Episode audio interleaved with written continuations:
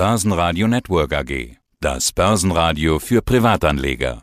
Der Wikifolio Trader der Woche in Zusammenarbeit mit Börsenradio. Ja, mein Name ist Dirk Althaus und ich bin bei Wikifolio unter dem Namen TechGuru unterwegs. Der Tech-Guru. Und du betreust das Wikifolio Cyber Security Innovators. Investiere nur in Unternehmen oder Branchen, in denen du dich auskennst, sagt man so Land auf, Land ab an der Börse. Bist du denn Spezialist für Cybersicherheit? Ja, genau. Ich bin seit über 15 Jahren in der Cybersicherheit tätig. Ja, mittlerweile jetzt bei meiner dritten Firma tatsächlich angestellt. Und ähm, ja, behaupte mal, dass ich mich da relativ gut auskenne in dem Bereich. Das, das ist dann immer so, wenn man solche Leute wie dich fragt zum Thema Cybersicherheit, die echten Spezialisten, die sagen immer erstmal gar nicht. Nur ganz so, ja, ich mache und, und dann war es das schon. Komm, erzähl doch mal. Ist, ist das gerade ein, ein Riesenthema? Tatsächlich das meiste, was gerade ähm, passiert, passiert um, im Untergrund. Ja, das kriegt man vielleicht gar nicht als Privatperson mit. Klar, größere Datendiebstähle oder auch wenn man Infrastruktur lahmgelegt wird, wie jetzt bei den Windkraftanlagen zum Beispiel, da steht dann auch in der Presse. Aber was so tatsächlich passiert, worüber im Dark Web zum Beispiel auch diskutiert wird, was man da an Daten findet, was man kaufen kann, das kriegt man als Privatperson so gar nicht mit. Da habe ich quasi das Privileg, dass ich da entsprechend auch ein Netzwerk habe, mich da auch auskenne und auch so immer wieder Hersteller zu äh, picke oder mir aussuche, die davor entgegen ähm, entsprechend schützen können. Ja, Kaspersky natürlich war jetzt so ein Ding, äh, kann man sich drüber streiten. Da gab es ja die Warnung vom BSI vor der Kaspersky-Lösung. Äh, daraufhin natürlich viele Kunden mussten dann entsprechend switchen oder wollten switchen, die Lösung ersetzen. Äh, klar, das war jetzt ein Sondervorfall, der da passiert ist nicht alltäglich. Aber klar, das ganze Thema Cybersecurity ist schon lange im Trend. Ich sehe da auch kein Ende auf uns zukommen. Klar, aktuell durch den Ukraine-Krieg hat das Thema nochmal einen anderen Fokus eingenommen. Es ist aber allerdings auch so, dass die Hersteller tatsächlich zwar auf der Gewinnseite vielleicht profitiert haben davon, aber dass die Börsenwerte der Unternehmen trotzdem geschrumpft sind. Ja, einfach der aktuellen Phase geschuldet. Daher habe ich auch gerade im Wikifolio vor allen Dingen schon recht frühzeitig angefangen, verschiedene Werte mit einem hohen Kursumsatzverhältnis zum Beispiel abzunehmen aufzubauen. Mhm. Ist, ist Cybersicherheit, man stellt sich das so vor, gut, ich habe ein Antivirenprogramm drauf, wie das dann auch immer heißt, das ist meistens bunt und äh, einfach zu bedienen, aber ich kann mir vorstellen, du lächelst jetzt darüber und sagst, pass mal auf, Freunde, Cybersicherheit, das ist viel mehr als so ein farbenfrohes ähm, Antivirenprogramm. Genau, Antivirenprogramm ist eher das, das man als Privatanwender einsetzen sollte. Tatsächlich auch heutzutage würde ich das ja mittlerweile jedem empfehlen, auch privat. Auf Firmenebene, klar, Antivirus ist immer noch sehr wichtig. Sag mal, 80 Prozent der Angriffe, die werden von so Antivirentools ähm, abgefangen. Natürlich die richtigen Spearphishing-Angriffe, also gezielte Angriffe auf Unternehmen, ähm, auf gewisse Personen zum Beispiel äh, über so Social Engineering, äh, die kommen gleich bei E-Mail auch rein, das Ganze sind eventuell auch Zero Days oder zielen auf nicht gepatchte Sicherheitslücken ab. Von denen kann ich mit, mit einem reinen Antivirusprogramm ähm, nicht sehr gut schützen. Da braucht es schon eine bessere Lösung für. Halt gibt auch EDA-Lösungen zum Beispiel, die davor schützen könnten. Aber natürlich auch der ganze ähm, klassische Bereich Firewalling, äh, Netzwerksicherheit spielt da nach wie vor ein Thema. Äh, mittlerweile ist natürlich auch viel in die Cloud gewandert. Auch da möchten die Rechenzentren geschützt werden. Ähm, letztendlich können die auch die Mitarbeiter wenn die sich zum Beispiel über Multifactor authentifizieren, äh, Okta zum Beispiel, die Okta-Lösung wurde ja auch selber mal leider äh, Ziel eines Angriffs. Auch das spielt halt eine Rolle, ja, dass man das entsprechend mitschützt. Also im Prinzip geht es halt darum, aus Unternehmenssicht, kenne deine Infrastruktur, kenne deine Angriffsfläche und so kann ich mich dann entsprechend auch überall verschützen. Und da kommen dann solche Leute, solche Fachleute wie du ins Spiel, die sagen, liebes Unternehmen, ich gucke mir dein Unternehmen an, deine Softwarestruktur, deine äh, Rechnerarchitektur und sag dir, wo deine Schwachstellen sind und helfe dir, die abzustellen. Habe ich deinen Job so richtig beschrieben? Unter anderem, genau. Ich arbeite beim Hersteller mittlerweile. Ich habe gen genau so ist es ja. Also ich habe mal für einen Hersteller gearbeitet, die zeigen tatsächlich Schwachstellen auf. Und die gucken genau, was gibt es für Schwachstellen, welche sind kritisch, welche sollte man zuerst patchen. Ein ganz wichtiges Thema. Darum geht es generell, Einfallstore zu identifizieren, äh, denen vielleicht eine Risk-Score zu geben und ihn dann auch schnell abzuschalten natürlich, aber auch zu überwachen, äh, sprich, wenn einer drüber kommt, sich genau anzugucken, was macht er da im Netzwerk, ähm, um auch entsprechend dann Instant Response vornehmen zu können. Das heißt, wenn ich jetzt ein Cyber-Incident hatte, geht es ja auch darum, schnellstmöglich wieder aufzuräumen. Und da reicht es eben nicht mal gerade einen Rechner neu zu patchen oder neu, neu zu installieren, sondern man muss eben gucken, wo ist der eventuell noch drin, ist der Angriff vielleicht schon irgendwelchen Backups enthalten. Das heißt, da muss ich genau gucken, und versuchen herauszufinden, was der Angreifer genau gemacht hat, wie lange er im Netzwerk sich befindet. Das sind alles äh, Dinge, die spielen dann eine ganz wichtige Rolle. Ja, das kriegt man dann als Laie auch irgendwo mit. Also gerade jetzt Sixt hat die Tage berichtet, dass sie gehackt worden sind und kommunizieren das dann auch relativ offen, was da passiert ist, dass die schon eine Weile drin sind, dass aber auch die Architektur, die Systeme da entsprechend gearbeitet haben und den Schaden möglichst klein halten. Aber der Kunde merkt natürlich, ich kann kein Auto buchen jetzt.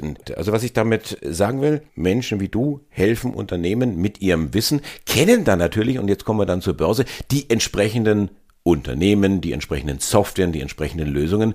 Und du hast dann gesagt, gut, wenn ich den Markt so gut kenne, dann packe ich die auch in mein Wikifolio. Die Performance, seit fünf Jahren bist du unterwegs, etwa 500 Prozent in der Spitze in diesen fünf Jahren. Jetzt aber so seit äh, vier Monaten, fünf Monaten rauscht die Performance wieder nach unten. Jetzt könnte man sagen, ja, die Tech-Werte, die sind ja da alle irgendwo angegriffen, aber sind Krisenzeiten, wie wir sie haben, nicht wie gemacht für diese Sicherheitsgadget? Ist das nicht eigentlich eine Gelddruckmaschine? Ähm, ja, also auch in diesen Zeiten natürlich, vor allem gerade diese Tech-Werte, weil die letztes Jahr, in den letzten zwei Jahren so äh, gut gelaufen sind, die waren halt sehr hoch bewertet. Vom Kursumsatzverhältnis her zum Beispiel, die sind dann massiv abverkauft worden. Ja, da hatte ich noch Glück im Wikifolio tatsächlich, auch wenn ich dann natürlich Einbuße hatte. Also aktuell liege ich 30 Prozent oder ungefähr 30 Prozent unter dem Hoch, was also so, so schlecht wie noch nie tatsächlich. Ja, trotzdem denke ich, es hätte noch schlechter laufen können. Ja, ich habe eben Gott sei Dank so Highfly wie die Cloudflare, auch da Zscaler, so Firmen, die auch eine CrowdStrike zum Beispiel, so Firmen, die normal in jedes IT-Sicherheitsportfolio gehören, habe ich entsprechend frühzeitig rausgeschmissen, ja, weil ich da schon erkannt habe, dass sie eben sehr hoch bewertet sind, dass sie wahrscheinlich ähm, abverkauft werden. Aber es ist eine Bewertungsgeschichte, ganz klar. Es ist jetzt keine Thematik in der Branche, dass die nichts äh, zu tun hat oder zu wenig zu tun hat. Ja, definitiv. Das ist eine reine Bewertungsgeschichte bei mir. Aktuell, dass zum Beispiel jetzt ein Okta oder eine Zscaler, die würde ich äh, drin lassen. Das ist eine gute Herstellung, eine CrowdStrike wahrscheinlich auch. Äh, aber die sind von der Bewertung so hoch, da würde ich mir jetzt nicht die Finger dran verbrennen wollen. Wenn ich jetzt reinschaue in dein Wikifolio, 40 Unternehmen sind da drin, aber die meisten klein, klein, also wirklich Mini-Portionen. Warum denn dieser, dieser Wildwuchs? Das ist teilweise der aktuellen Situation geschuldet. Ich habe massiv Werte auch abgebaut. Ich hatte auch noch nie so eine hohe Cash-Position wie ja, 30 Prozent etwa. Ne? Die letzten Freitag aufgebaut tatsächlich und habe da wirklich massiv auch Werte komplett rausgeschmissen. Ja, mein größter Wert aktuell ist Alphabet, weil gerade Alphabet, die machen ja sehr viel. Sowieso, aber auch gerade im Bereich Cybersecurity machen die sich ja immer breiter. Ja, die haben jetzt eine Firma übernommen dieses Jahr oder wollen übernehmen, ist noch nicht ganz durch. Die Firma Mandiant, die sind im Bereich äh, Threat Intelligence unterwegs. Das war schon lange für mich ein Übernahmekandidat, den hatte ich auch entsprechend hochgewichtet. Wurde jetzt ein Alphabet geschluckt. Das macht das Investment für mich noch mal plausibler, dort auch in, innerhalb des Cybersecurity-Portfolios in Alphabet zu investieren. Ist ja auch eine ziemlich äh, fette Position in deinem Wikifolio. Hast auch gestern nochmal zugegriffen bei Alphabet und auch bei Palo Alto. Was steckt da dahinter, hinter diesem Unternehmen und hinter deiner Strategie?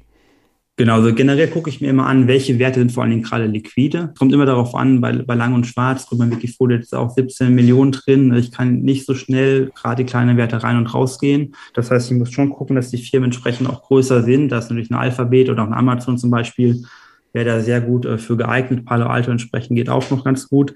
Äh, bei der Palo Alto, ja gut, ist ein alter Hase, sage ich mal, in der IT-Sicherheit, ähm, groß geworden mit der Reihe Netzwerksicherheit, Netzwerk-Firewalls. Mittlerweile bieten die eigentlich alles Mögliche an in dem ganzen Cybersecurity-Bereich, sind da sehr breit aufgestellt, kaufen auch ständig neue Hersteller hinzu und ja, sind auch so immer noch innovativ, einfach durch die Zukunft, die die tätigen. Und von der Bewertung her finde ich die auch gerade attraktiv. Die, ich gucke immer auf das Kursumsatzverhältnis, zumindest in der heutigen Zeit, sind mit circa neun bewertet, also günstiger wie eine Okta, günstiger wie eine C-Scaler, günstiger wie eine Fortinet zum Beispiel. Alphabet zum Beispiel ist gerade mit einer 5, 5 bewertet, ja, Kursumsatzverhältnis. Also für mich wirklich ein aktuelles Schnäppchen, ja. Du hast die Cashquote schon angesprochen. Ich hatte dann so ein bisschen drüber gequatscht. 30 Prozent etwa plus minus. Hast du auch ordentlich Buying Power, könnte man sagen. Das ist jetzt, so habe ich dich verstanden, nicht normal für dich. Das ist nicht normal, genau. Ich hatte das ganze Jahr über tatsächlich 100 Prozent. Letztes Jahr hatte ich immer so 95 Prozent in Aktien. Mittlerweile durch die 30 Prozent Cashquote, das ist wirklich nicht, nicht normal für mich. Nein, das habe ich jetzt einfach ausgebaut.